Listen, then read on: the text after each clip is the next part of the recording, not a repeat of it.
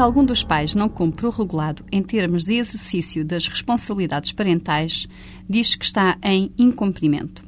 Estes incumprimentos têm principalmente duas causas: a falta de cumprimento do regime de visitas e ou a falta de pagamento da pensão de alimentos.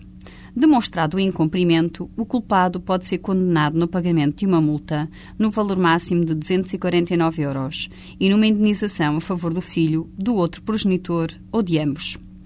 Caso se trate de um incumprimento de um regime de visitas, isto é tudo quanto o Tribunal pode fazer.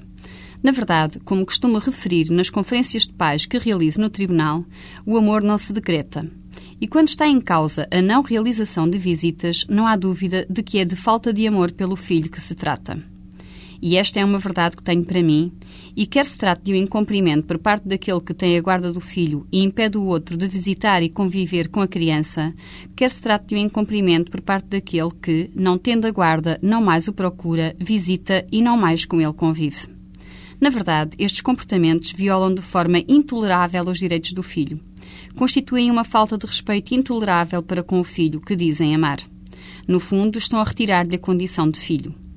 Quando o que está em causa é a falta de pagamento da pensão de alimentos, há que distinguir se o faltoso trabalha ou não.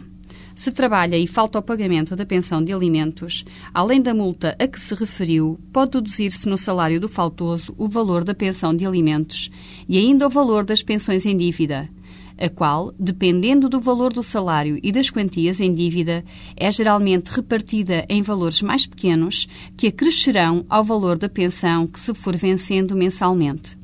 Neste caso, o Tribunal notifica a entidade patronal do faltoso para que entregue diretamente àquele que tiver a guarda da criança, sem qualquer encargo para este, o valor da pensão mensal futura e, bem assim, o valor das pensões vencidas e não pagas.